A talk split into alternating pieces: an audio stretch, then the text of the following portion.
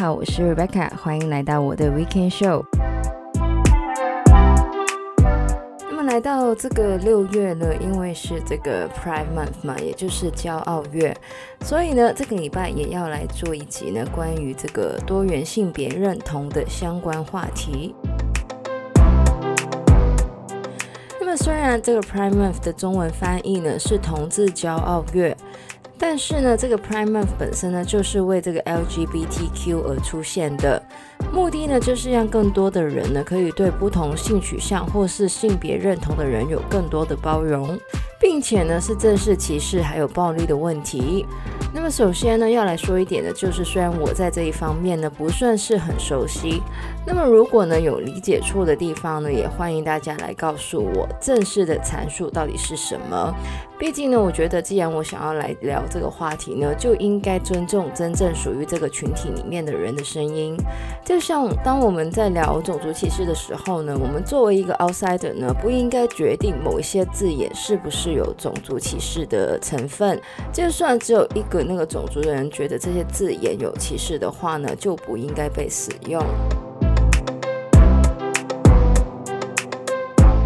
其实呢，随着性别认同这个话题受到越来越多的关注呢，关于怎么去称呼跨性别人士或是一些不属于 LGBTIQ 这些分类的人呢，也是成为了一个新的话题。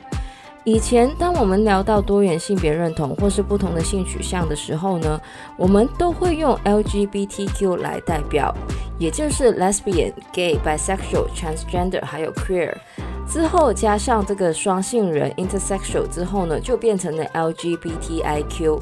那么后来呢，又加上这个 asexual，又变成了这个 LGBTIQA。甚至呢，到了现在，为了包含更多不同性别认同还有性取向的人呢，更是干脆叫做 LGBTIQA Plus。这个 Plus 呢，就是代表了非二元性别认同还有非异性恋，并且呢是不属于 LGBTIQA 的人。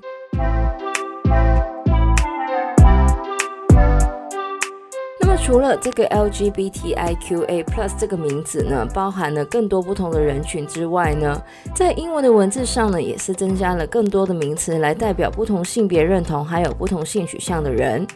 像是 Cisgender 代表的就是顺性别，也就是说一个人的性别认同跟本身的性别呢是一样的。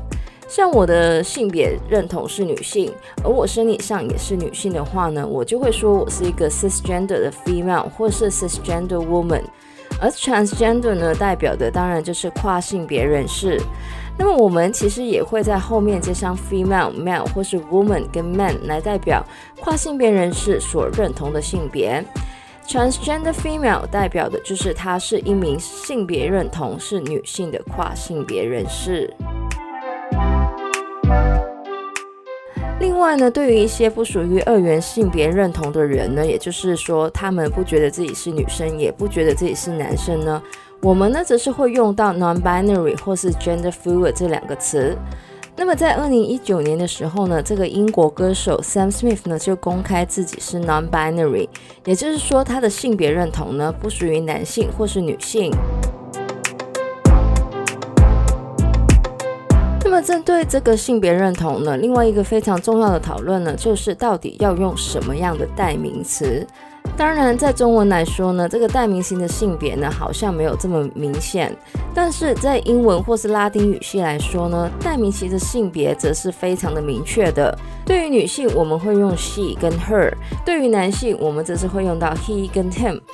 那么，对于不属于二元性别的人呢，在英文里面通常以 they 或是 them 来取代。像是刚刚提到这个 Sam Smith 呢，在公开自己是 non-binary 的时候呢，也说了要把自己的代名词改成 they 跟 them。也就是说，如果我们要形容 Sam Smith 他的歌呢，我们就要说 their songs。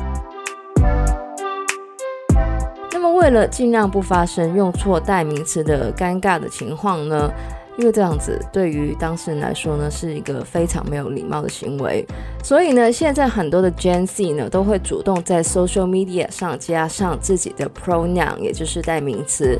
而 Instagram 呢，更是在今年呢，在英国、美国、加拿大还有澳洲等地呢，推出了这个 pronoun 的选择功能，让这些地区的用户呢，可以在名字后面加上自己选择的代名词。另外呢，美国权威字典 Merriam-Webster 呢，更是重新定义了 “day” 这一个词汇的意思，指出呢，“day” 这一个 pronoun 呢，可以用于一个人对于自己的性别认同无法以男性或女性划分的时候。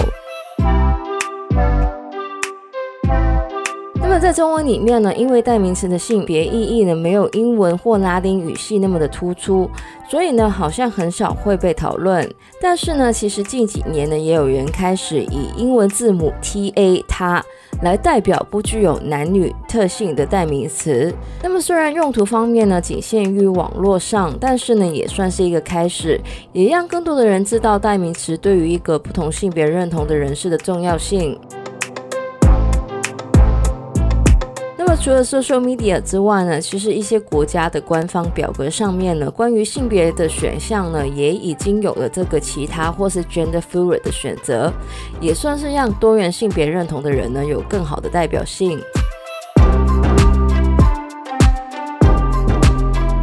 那么最后呢，要来讲一些关于这个性取向的词汇。那么除了大部分人都知道的 gay、lesbian、bisexual，也就是双性恋之外呢，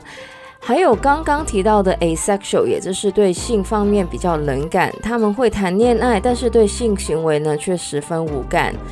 另外呢，关于性取向方面呢，还有一个名词叫做 pansexual，也就是泛性恋，代表的就是不管对象生理性别或是性别认同是什么，都有可能跟对方谈恋爱或是引起性欲。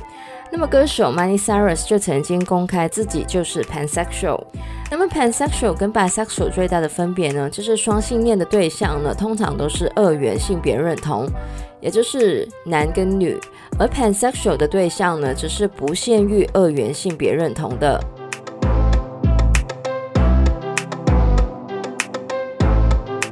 好了，我不知道这样讲呢，大家会不会对于多元性别认同还有不同的性取向有更多的认识？如果有讲错的话，或是想要更多补充说明的话呢，可以留言告诉我。那么我其实呢很少会让人去留言，但是呢，我觉得关于这个话题呢是应该有更多的对话的。那么之后呢，在面对不同的人的时候呢，尤其是在国外呢。其实也可以礼貌地问一下对方想要使用什么样的代名词，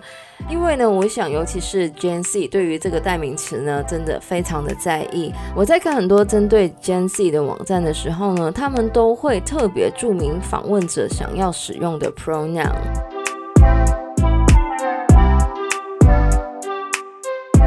以上呢就是我们这个礼拜的节目内容呢，希望大家透过这一集呢，可以认识更多关于这个多元的性别认同，还有不同的性取向。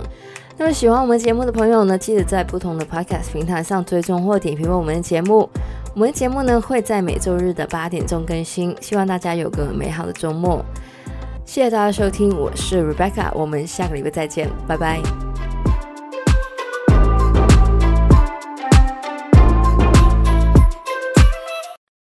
其实呢，随着这个性别认同这个话题受到，甚至呢，到了现在，为了概括更多不同性别，那么在二零一九年的时候呢，这个英国国代表的就是不管对象生理性别或是是性。